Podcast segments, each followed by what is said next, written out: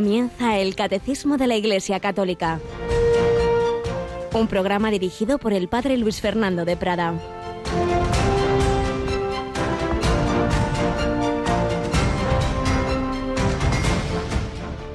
Mis ovejas escuchan mi voz, y yo las conozco, y ellas me siguen, y yo les doy la vida eterna. No perecerán para siempre, y nadie las arrebatará de mi mano.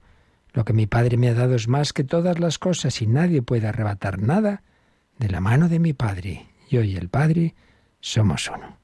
Alabado sean Jesús, María y José. Muy buenos días en esta semana, en este 27 de abril de 2021. Tras haber celebrado el Domingo del Buen Pastor, seguimos escuchando palabras de Jesús, buen pastor, muy consoladoras. Queremos ser ovejas de Jesús yo las conozco, ellas me siguen, yo les doy la vida eterna, no perecerán para siempre, nadie las arrebatará de mi mano. Si miramos siempre a Jesús, si nos agarramos de su mano, aunque seamos débiles, aunque nos ataque el mundo, tranquilos, estamos en sus manos, buenas manos, desde luego. Nadie las arrebatará de mi mano. Queremos escuchar su voz, queremos conocer, a Maris, seguir a Jesús como Él nos conoce y nos ama. Y los que escuchan, los que queremos escuchar su voz, somos ovejas suyas. Y empezaron a escuchar su voz en Antioquía. La primera lectura de la misa de hoy dice que fue en Antioquía donde por primera vez los discípulos fueron llamados cristianos. Bueno, empezaron a escuchar su voz en Israel. Pero quiero decir que ahí es donde por primera vez a esas ovejas, a esos que escuchaban la voz de Jesús, que creían en él, se les llamó cristianos. Empezó ahí y aquí sigue. Y aquí seguimos. Bueno, pues hoy especialmente eh, queremos dirigirnos a dos lugares muy queridos. Tenemos con nosotros a Rocío García. Buenos días, Rocío. Buenos días por la mañana, padre por la mañana y todo el día tenemos hoy una, una advocación de la Virgen María bien bonita y felicitamos, bueno, ¿a quién? ¿A quién? Ay, a todos los catalanes y a todas las monses. Así es, Nuestra Señora de Montserrat, Murena de la Serra. Ya en algún momento del día escucharemos la pinceladita o como queramos llamar sobre la patrona de Cataluña que nos prepara hace algún tiempo Mónica Martínez. Así que muchas felicidades a esas diócesis catalanas y muchas felicidades a la ciudad de Valencia y a Radio María y a todos vosotros porque mm, ¿Por qué hacemos campañas? ¿Por qué decimos que necesitamos la ayuda de todos? Porque de vez en cuando la providencia nos ofrece el poder adquirir una frecuencia de Radio María, pues de realmente que llegue bien y no chapucillas que a veces hay por aquí y por allá, una buena frecuencia con todas las de la ley y eso cuesta muchísimo, muchísimo, muchísimo. Nos hemos quedado tiritando, pero no importa porque Valencia desde está empezando ya a emitir en una frecuencia que hemos adquirido. ¿Te la sabes? ¿Te la sabes, Rocío? Hombre, como para no saberla, hay que celebrarla mucho. A ver, que todo el mundo tome nota. 97.7 Radio María Valencia.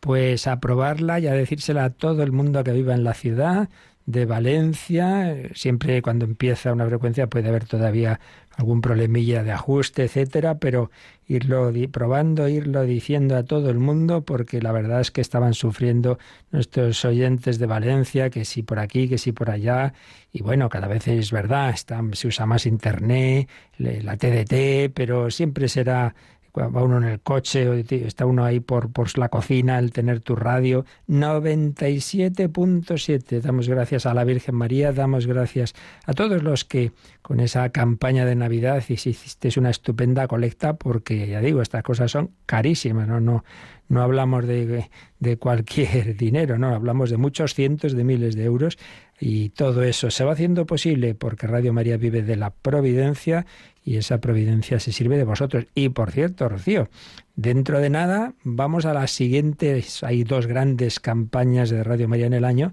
y una de ellas la tenemos encima además con, con el momento tan bonito misionero, ¿verdad? Sí, tenemos el 1 de mayo sábado, Día de la Virgen, mes de la Virgen y San José Obrero. ¡Qué pedazo de día! Pues ahí empezamos ese mes especial de Radio María Mariano. Pero no va a ser hasta unos días después que empecemos esos días especiales de comunicación con todos los oyentes para ayudar al sostenimiento de Radio María y después al sostenimiento de Radio María en el mundo con la maratón. Así es, en efecto, ya desde el 1 de mayo comienza esa campaña, aunque los programas especiales empezarán el 4. Y esa primera semana, sobre todo, os pediremos que nos ayudéis pues para acabar de, de pagar esta nueva frecuencia de Valencia y todo lo que vaya surgiendo, porque constantemente que se estropea aquí, que surge allá, en fin, que, que, esto es un... Pero bueno, sabemos que la providencia funciona, pero queremos, no nos queremos quedar aquí en casa, tenemos que seguir ayudando y Radio María tiene una especial desde siempre hemos ayudado especialmente a nuestros hermanos africanos, ese continente donde al revés que Occidente, al revés que Europa, está creciendo la fe, la valentía, sitios en que sabemos que hay grandes peligros, que, hay persecución, no les importa. Y concretamente un país que, que lleva años sufriendo, Sudán del Sur. Bueno, pues para Sudán del Sur, para Gabón, para Malawi, vamos a hacer una campaña especial de la maratón en la segunda semana a partir del 10 de mayo. Pero bueno. Eso ya es spoiler, padre. Eso ya lo contaremos. ya, lo contaremos, vale, vale. No he dicho nada. De momento, felicidades Cataluña, felicidades Valencia y a encomendarnos mutuamente a la Virgen María, a San José y a San Rafael Arnaiz, este gran joven burgalés noble que, que buscó a Dios, que que los caminos del Señor fue santo, pues sin, sin cumplir lo que a él le hubiera gustado, ser un monje, profeso, sacerdote, sí, eso no importa, lo importante es ser santo, en un camino o en otro, monje, cura, laico, eh, no se sabe qué, da igual, lo importante es mm, dejarse hacer por el Señor y por la Virgen María. ¿Cuánto quería el hermano Rafael a la Virgen María? Pues nada, San Rafael Arnaiz ruega por nosotros, Nuestra Señora de Montserrat ruega por nosotros. También un hombre que buscó la voluntad de Dios también de maneras que le desconcertaban fue el todavía y pronto ya Santo Carlos de Foucault. Pues vamos a seguir conociendo algunas pinceladas de su vida.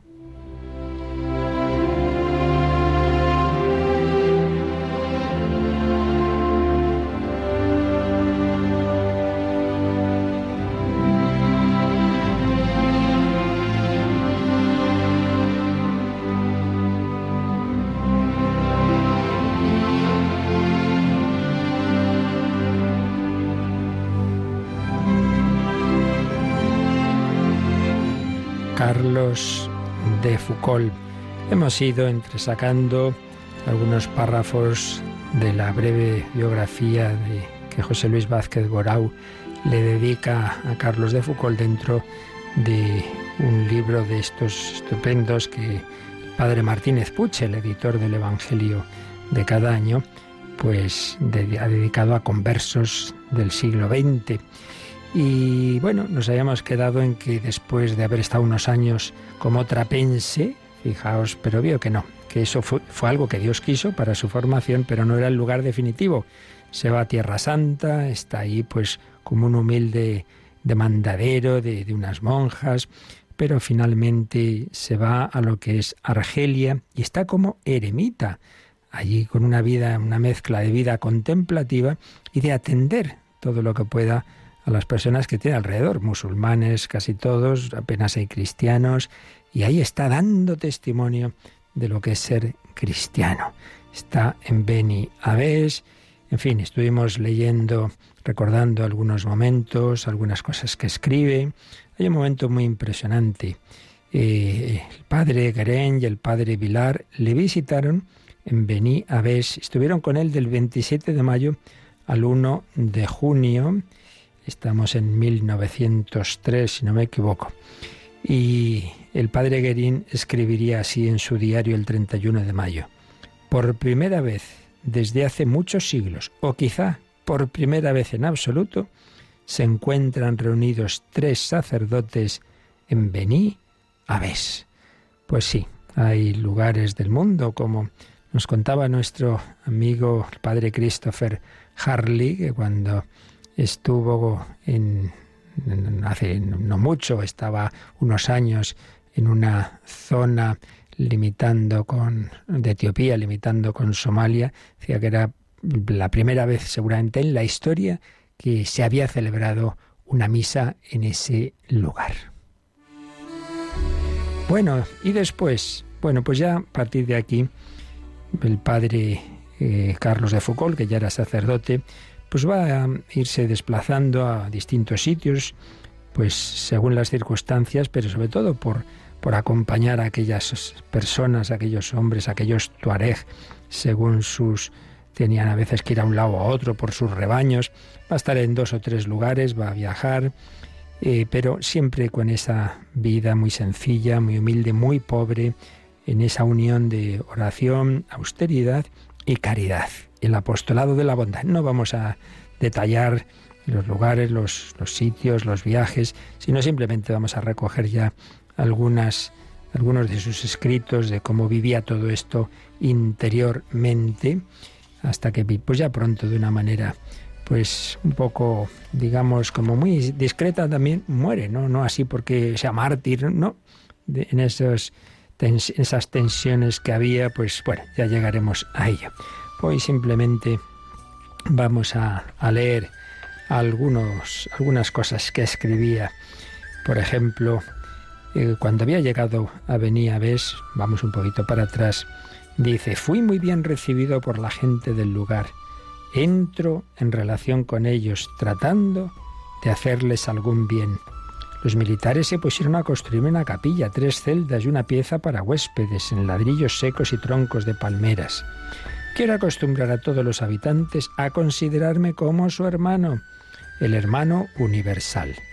Empiezan a llamar a la casa la fraternidad y eso me alegra. Esto ya alguna de estas frases ya la habíamos la habíamos leído en días anteriores, pero creo que es importante insistir, qué bonito. El hermano universal y no digamos, pues cuando se pasa horas y horas a los pies del sagrario y dice, la Eucaristía es Jesús, es todo Jesús. Pues eso es un cristiano, alguien centrado en Jesús y alguien que abre su corazón a todos como hermano universal. Y dice también, cuando se ama, se quisiera hablar constantemente con el ser a quien uno ama o por lo menos mirarlo sin cesar. La oración no es otra cosa, la conversación familiar con nuestro amado, mirarle, decirle que uno lo ama, gozar de estar a sus pies. Bueno, y nosotros lo hacemos. Somos conscientes de que Jesús está en nuestros sagrarios. ¿Cuántas veces vas a visitarlo, a estar a sus pies? Pero es que no sé qué hacer. Mira al hombre, míralo y que te mire. Estar ahí a sus pies, la conversación con nuestro amado. Ay, pero llamaban a la puerta. Bueno, pues en ese momento pensaba también es Jesús. Todo lo que hagáis a uno de estos pequeños, a mí me lo hacéis. Desde las cuatro y media de la mañana hasta las ocho y media de la tarde dice, no paro de hablar, de ver gente, esclavos, pobres, enfermos, soldados, viajeros, curiosos. Se escandaliza de la esclavitud, quiere ayudar especialmente a superar esa lacra y pide al Señor, hermanos, que nunca llegó a tener, ya veíamos que algunos meses tuvo algún compañero, pero nada, soledad con Jesús, con Jesús. Estoy siempre solo. Varios me hacen decir que quisieran unirse a mí, pero hay dificultades. La principal es la prohibición a todo europeo de parte de las autoridades civiles y militares de circular por estas regiones, debido a la inseguridad no hay sacerdotes disponibles para estar con los tuaregs y dice, yo por la extensión del Santo Evangelio estoy dispuesto a ir hasta el fin del mundo y a vivir hasta el juicio final. Dios, Dios mío, haz que todos los seres humanos vayan al cielo. Pues ese es el corazón de un misionero, de alguien que ama a Jesús y que quiere que todos lo conozcan, que todos escuchen la voz del buen pastor. Seguiremos recogiendo enseñanzas espirituales que para todos, en circunstancias muy distintas a las suyas, pero el fondo espiritual en realidad es el mismo para todos. Que el Señor, que la Virgen María nos ayuden para tener ese corazón amante de Jesús, corazón contemplativo, corazón de hermano universal, corazón misionero.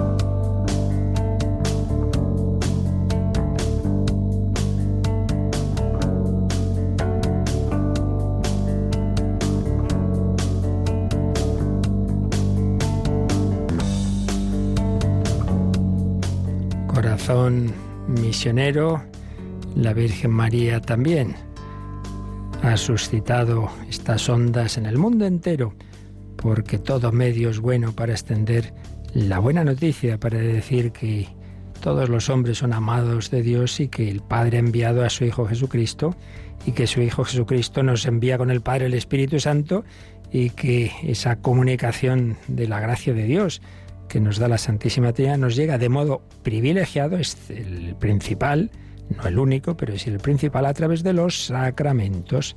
Bueno, pues es lo que estamos viendo, los sacramentos instituidos por Cristo, sacramentos que la Iglesia ha ido discerniendo en su reflexión y en su práctica litúrgica desde el primer momento, sacramentos de la fe, y estamos terminando el apartado sacramentos de la salvación, porque la gracia de Dios la comunicación del amor de Dios, de la vida divina, que es lo que nos salva, porque salvarse es unirse a Dios, vivir unido a Dios. Aquí eso nos justifica, eso ya es el comienzo de la salvación y de la vida eterna. Y si uno traspasa ese umbral de la muerte en esa situación, pues ya es la salvación eterna.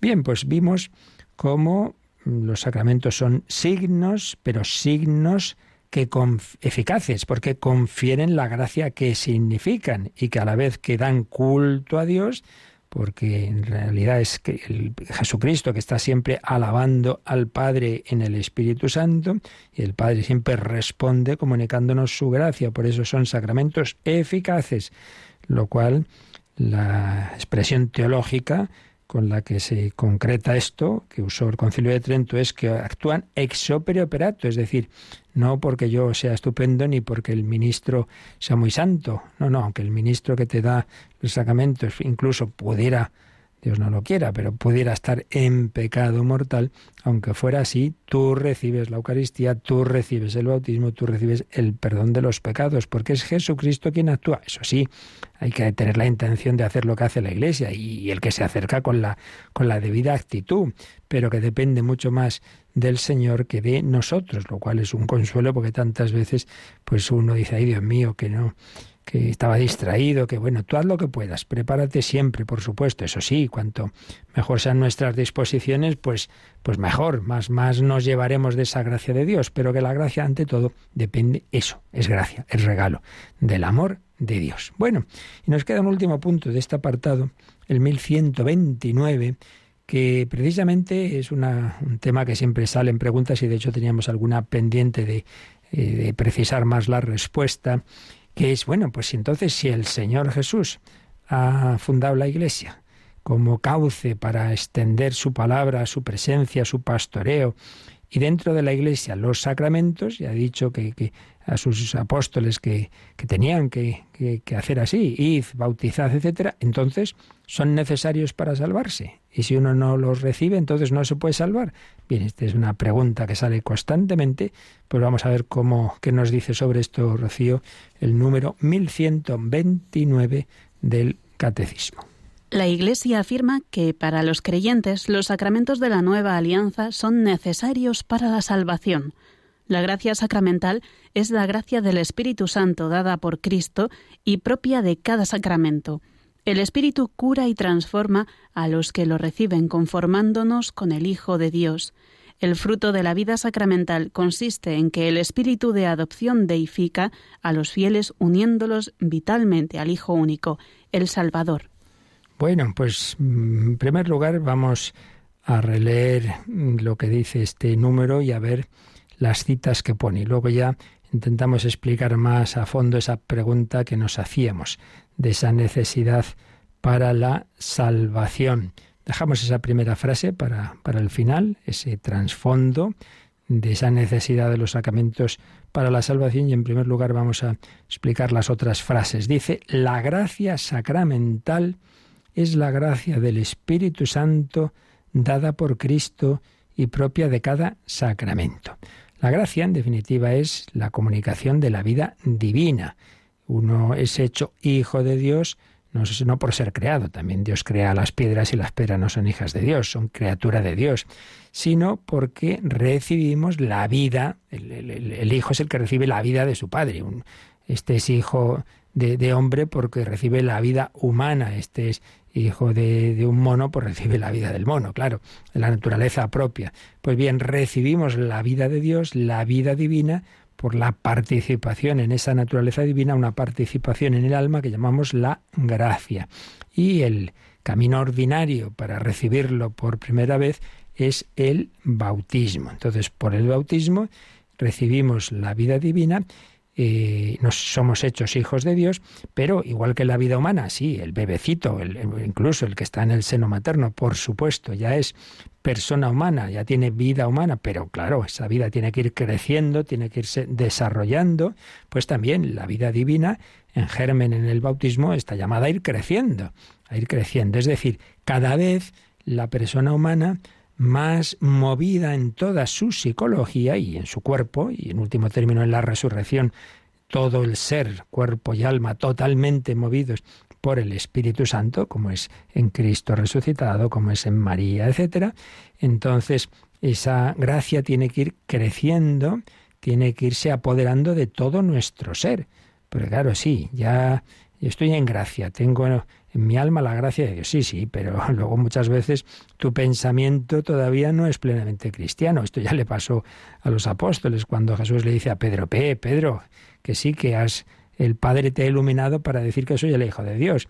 Pero todavía, en cambio, hay otras cosas que no piensas como Dios, sino como los hombres. Cuando San Pedro dice que qué es eso de que iba a sufrir la pasión. Por tanto, hay un proceso de, claro, pues eso es el, camino de la santificación, ¿verdad?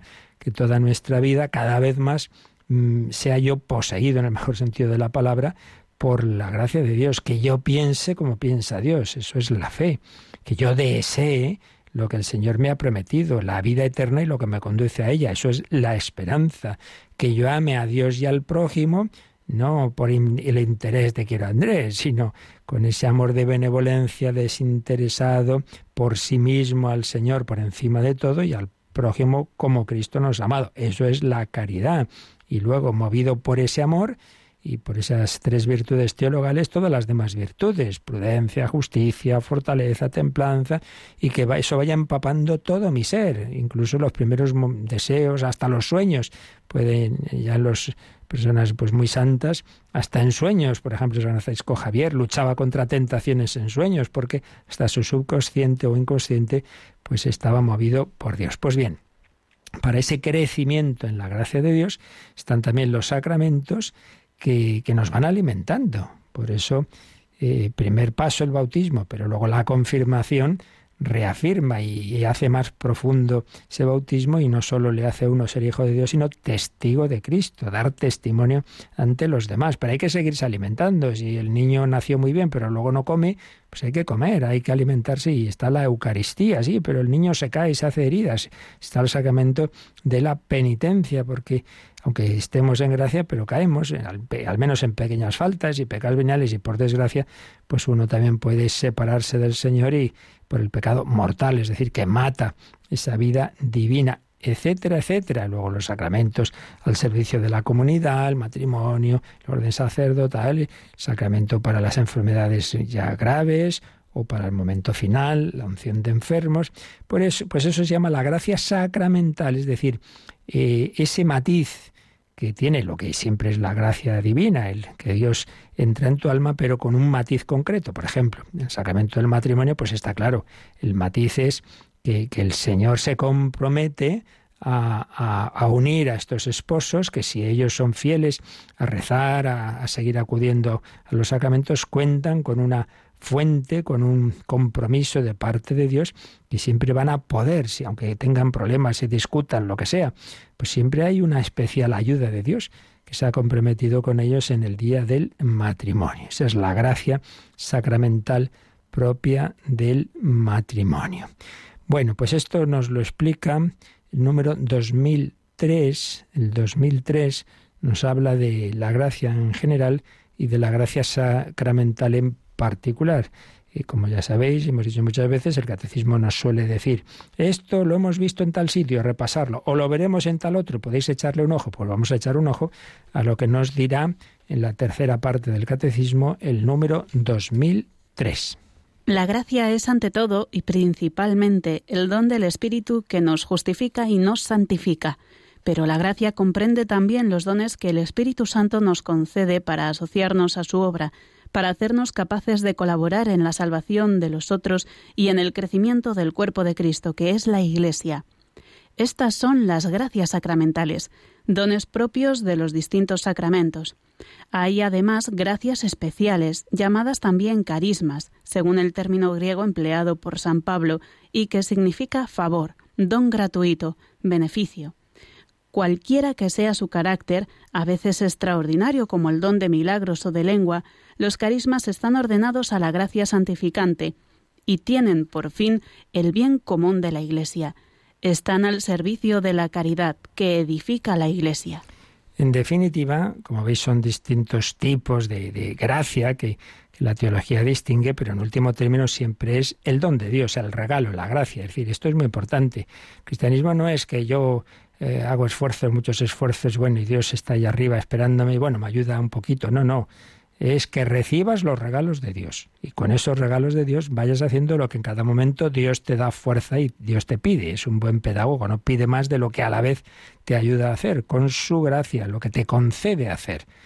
Entonces, siempre es eso, regalo. Pero aquí se han distinguido en este número, y ya veremos en su día pues muchos más matices cuando ya precisemos todo esto de la gracia de Dios, pero hemos distinguido la primera frase, la gracia es ante todo y principalmente el don del Espíritu Santo, que nos justifica y nos santifica. Yo estaba separado de Dios, yo estaba en pecado, viene el pecado original común de todos, es decir, la situación de separación de Dios en que somos concebidos, porque todos somos miembros de una misma familia, que estamos en esa situación de inicio.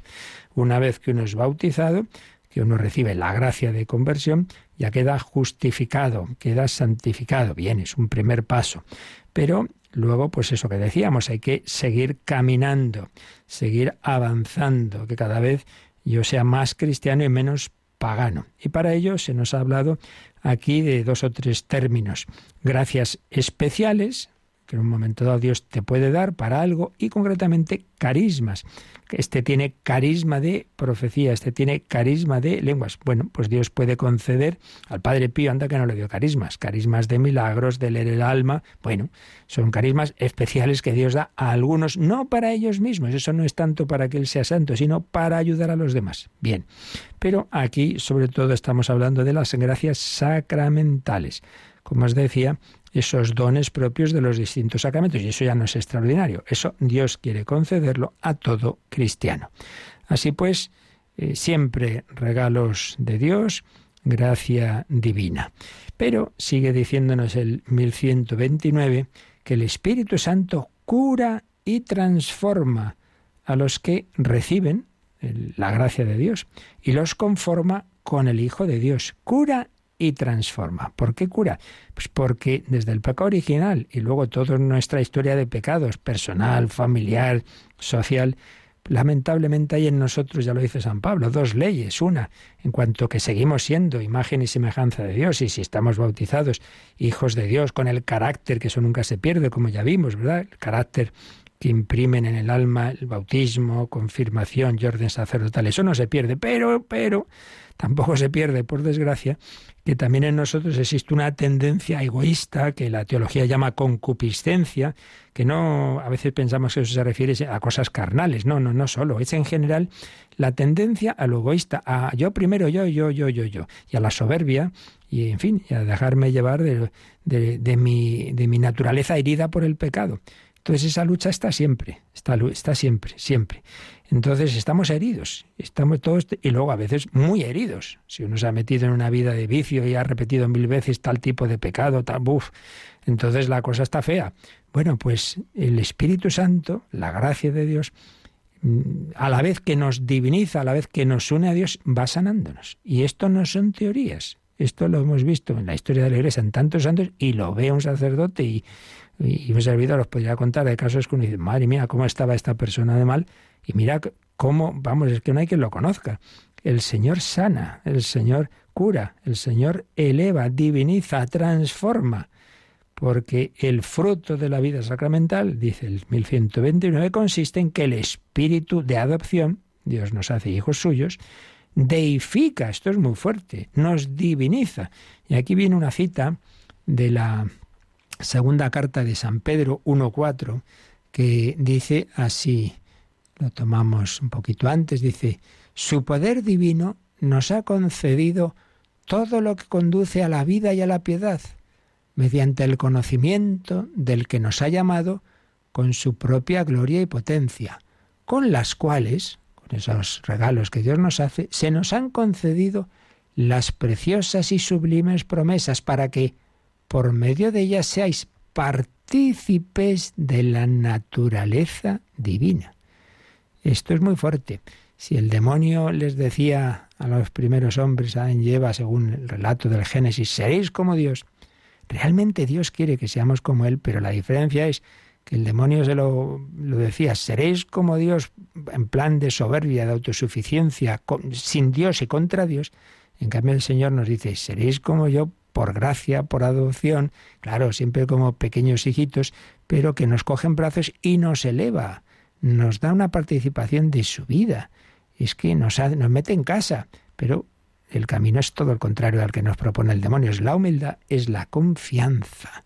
El camino que que el Señor le dio el carisma a Santa Teresita del Niño Jesús, doctora de la Iglesia, precisamente para esto, para enseñarnos que, que la vida cristiana es ante todo vivir como hijitos, queridos, amados. Déjate amar, déjate curar, déjate elevar, que te han metido en casa, que te han adoptado en serio, que no es un tema meramente jurídico, que Dios te da participación de su vida. Por eso, ¿cómo debemos llamar a Dios? Padre, papá, papaito, Abba, Abba, que decía Jesús al Padre Eterno, Abba, que nos dice San Pablo, el cristiano movido por el Espíritu Santo, dice Abba Padre. Pues vamos a decírselo nosotros.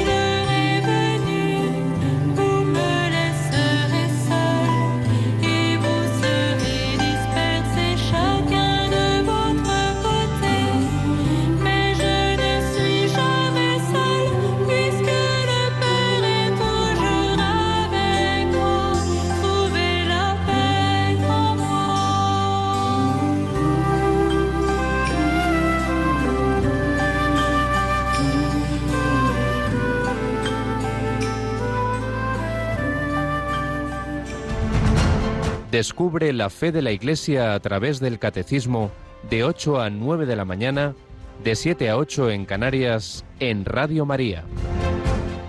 Abba, per, papá, papaito, así cantaba esta religiosa francesa Sor Ágata.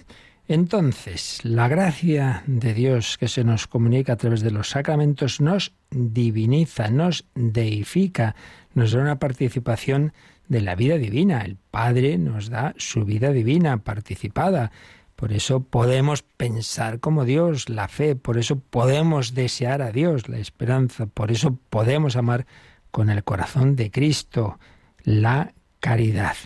Y entonces, como nos ha hablado este número de esa divinización, nos recuerda algo que vimos hace ya años, eh, cuando estábamos viendo el credo, cuando estábamos viendo la segunda parte del credo, quién es Jesús, el Hijo de Dios, que por nosotros y por nuestra salvación fue concebido por obra y gracia del Espíritu Santo, nació de Santa María Virgen. Entonces ahí vimos que el catecismo a partir del número 4, 5, 6 se preguntaba ¿por qué el verbo se hizo carne? ¿Por qué esa expresión del credo niceno constantinopolitano de por nosotros los hombres y por nuestra salvación bajó del cielo? Y nos daba varias razones.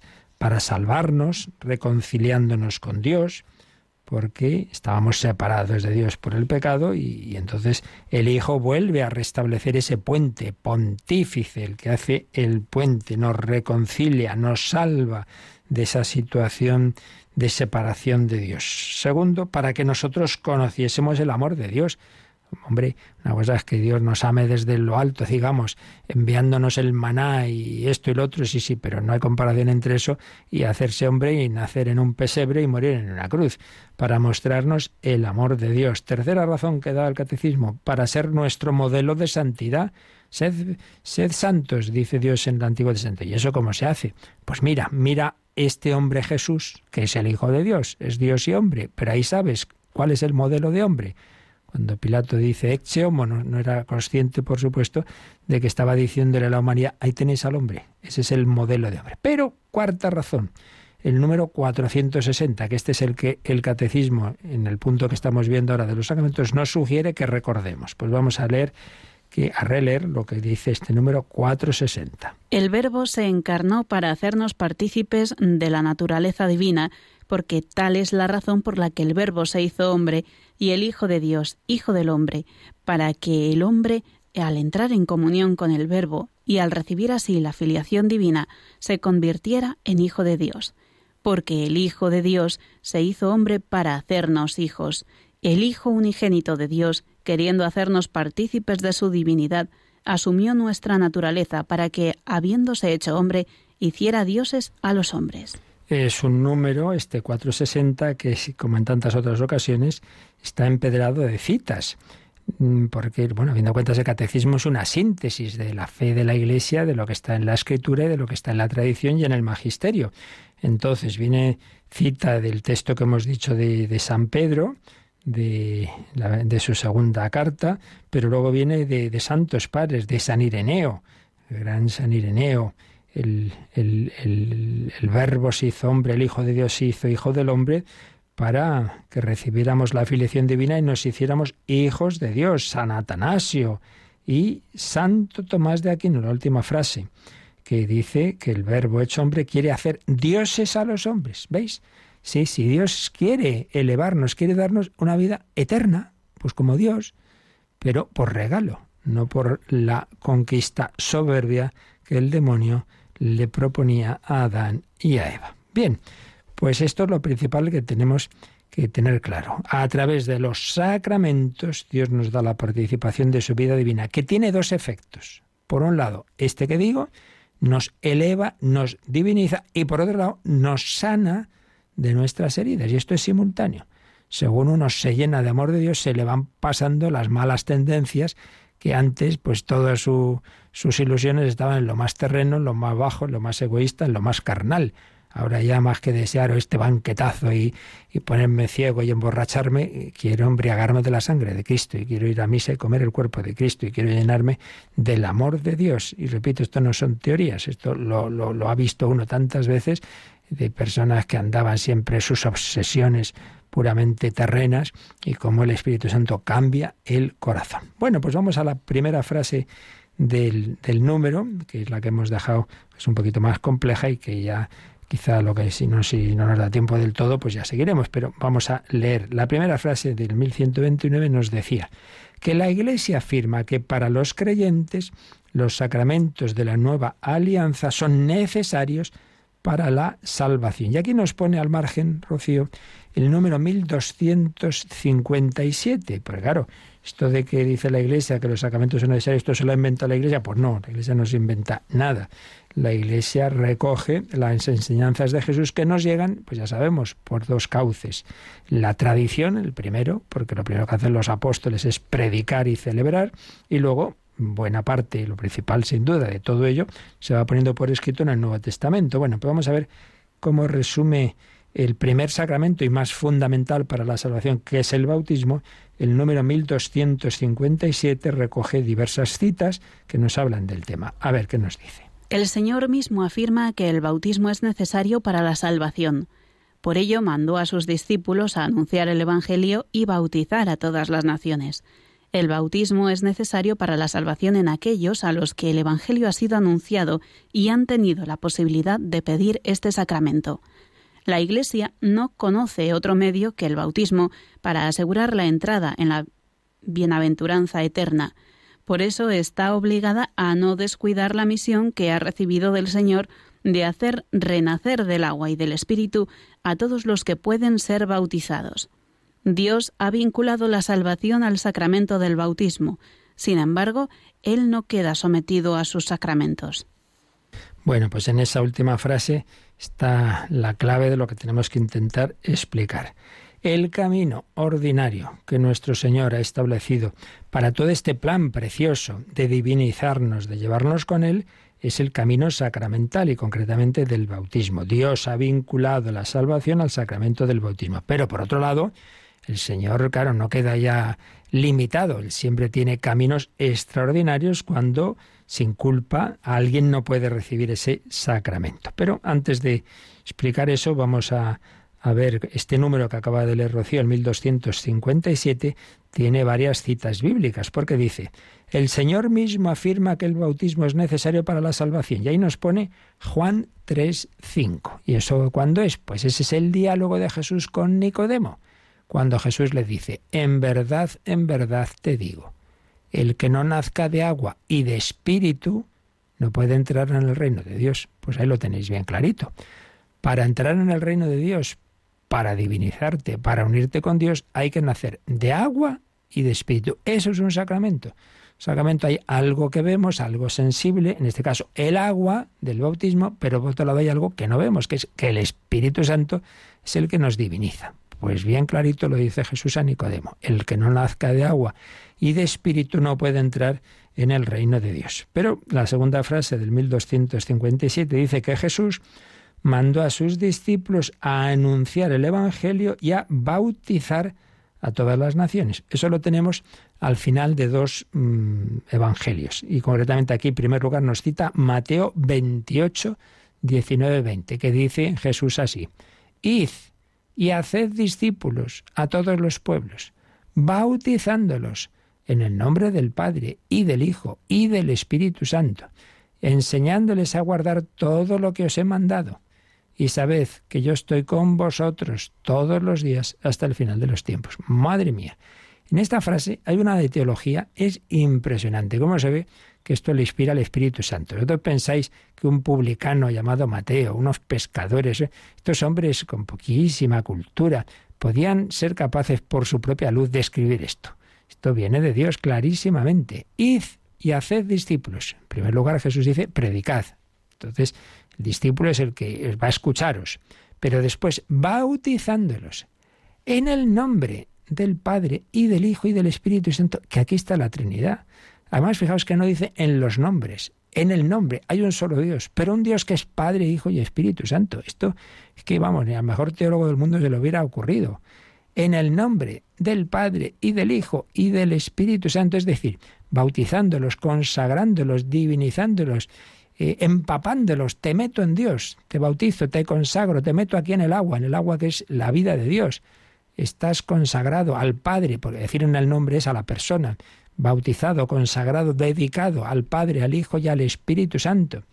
Id, haced discípulos, bautizándolos en el nombre del Padre. Por cierto, muchas veces nos ocurre eso, claro, los sacerdotes también, pero también cuando oigo rezar el rosario, muchas veces nos comemos la I, en el nombre del Padre y del Hijo. Muchas veces oigo en el nombre del Padre, del Hijo y del Espíritu Santo, hermanos sacerdotes, cuando empieza la misa, cuando damos la absolución, yo te absuelvo de tus pecados en el nombre del Padre y del Hijo.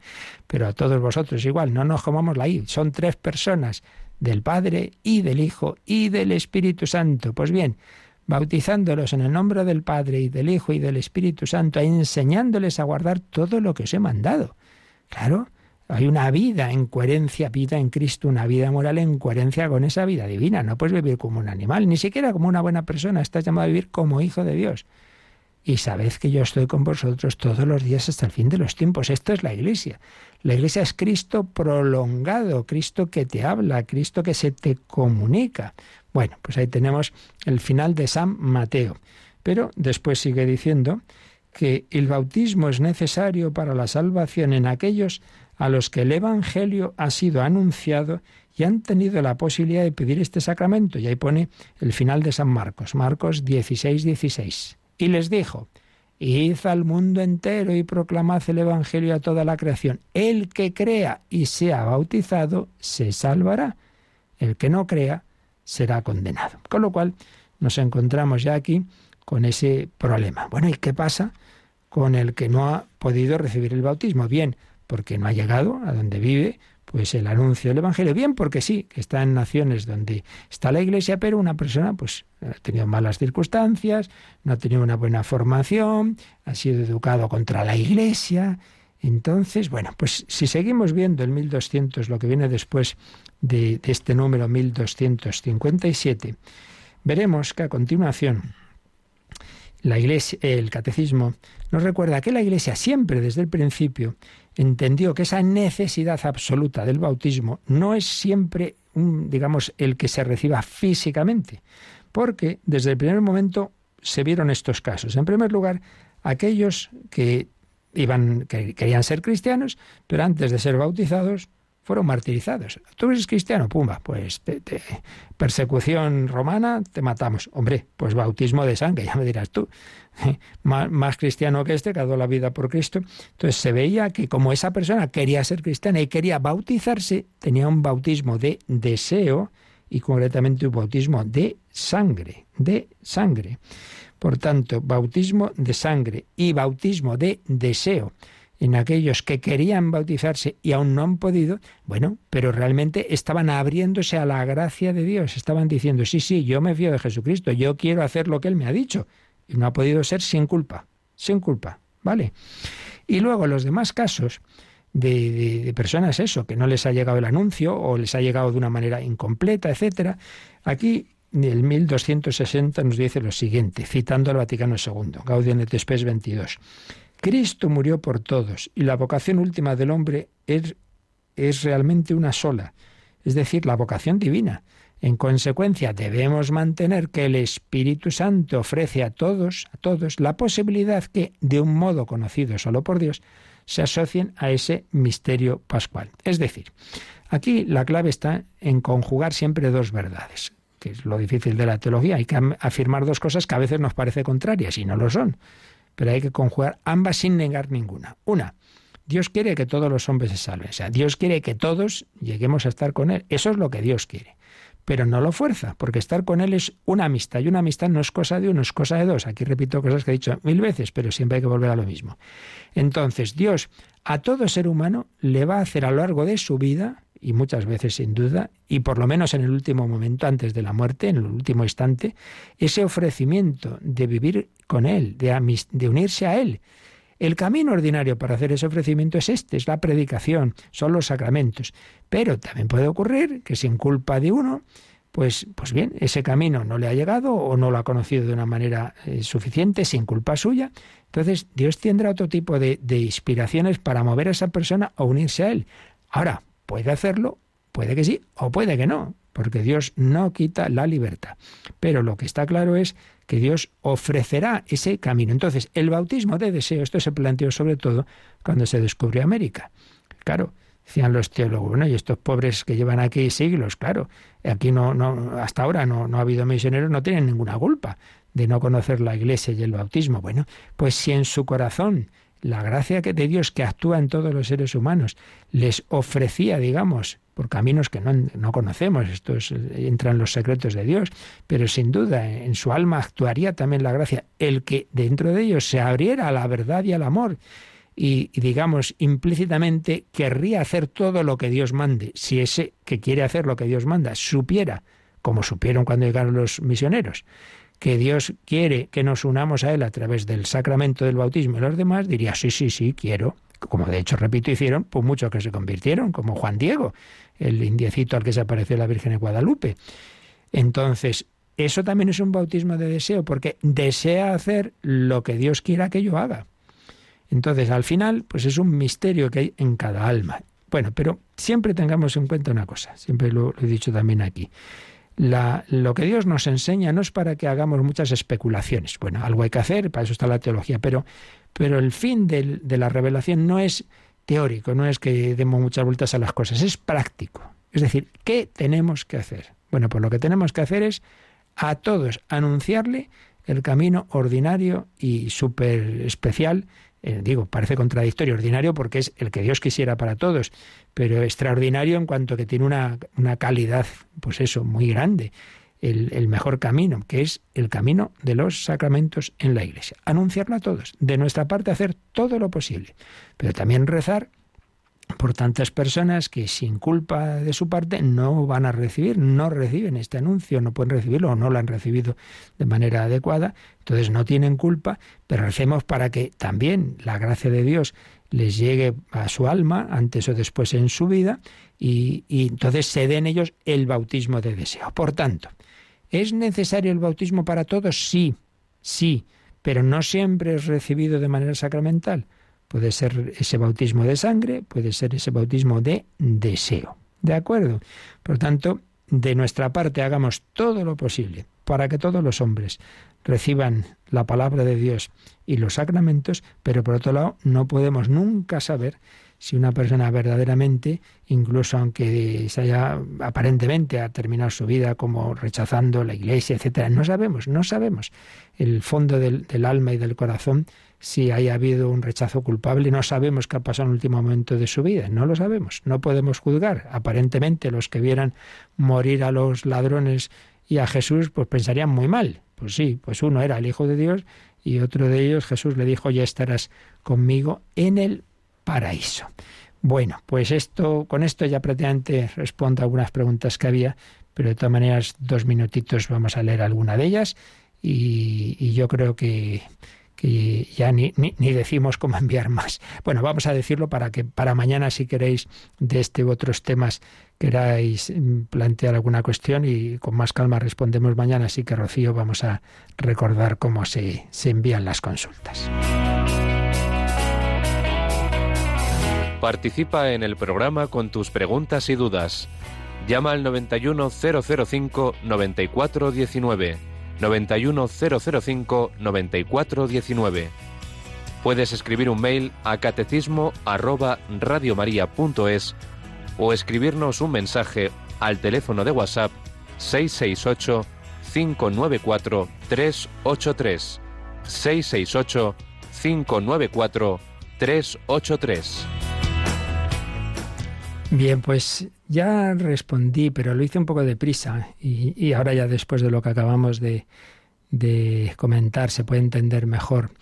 Eh, a un correo de una madre que como tantas madres preocupadas por hijos pues que se han separado de la iglesia entonces preguntaba si una persona no creyente recibe el sacramento ya dijimos que pone extrema unción no digamos extrema unción sino unción de enfermos porque no es solo para el final de la vida pero si recibe ese sacramento, este sacramento es eficaz, le puede reconciliar con Dios, cada dice una persona no creyente.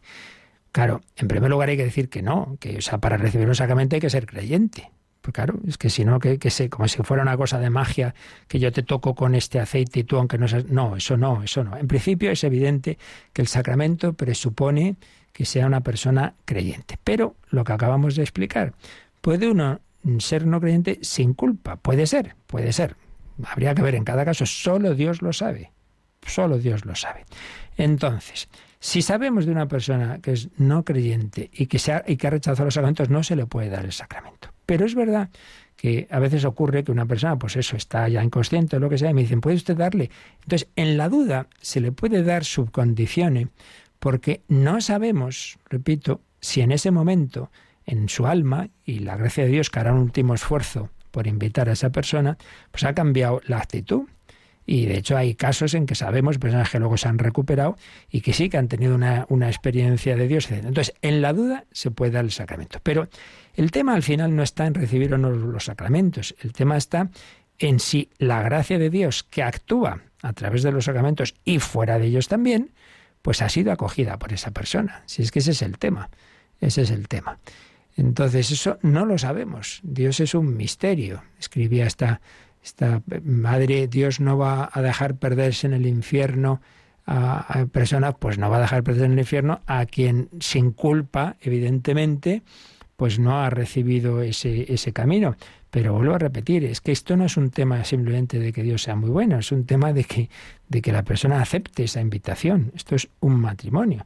Más bueno que nuestro Señor Jesucristo no hay nadie, ¿verdad? Y Él hizo todo lo posible con Judas. Pero, en fin, no da muy buena pinta la frase que dijo Jesús, más le valdría no haber nacido. Es decir, que hay un misterio ahí de la libertad humana que es capaz de rechazar la gracia de Dios.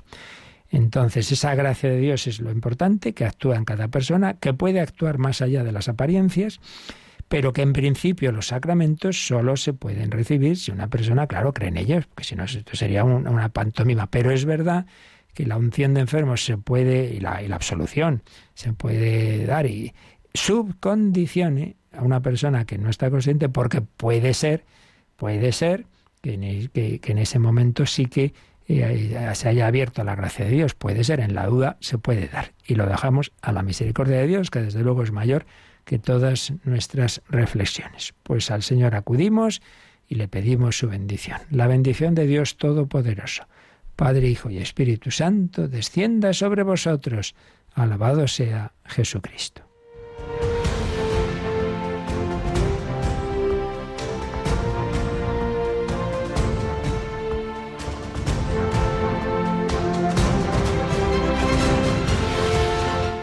Han escuchado en Radio María el Catecismo de la Iglesia Católica. Un programa dirigido por el Padre Luis Fernando de Prada.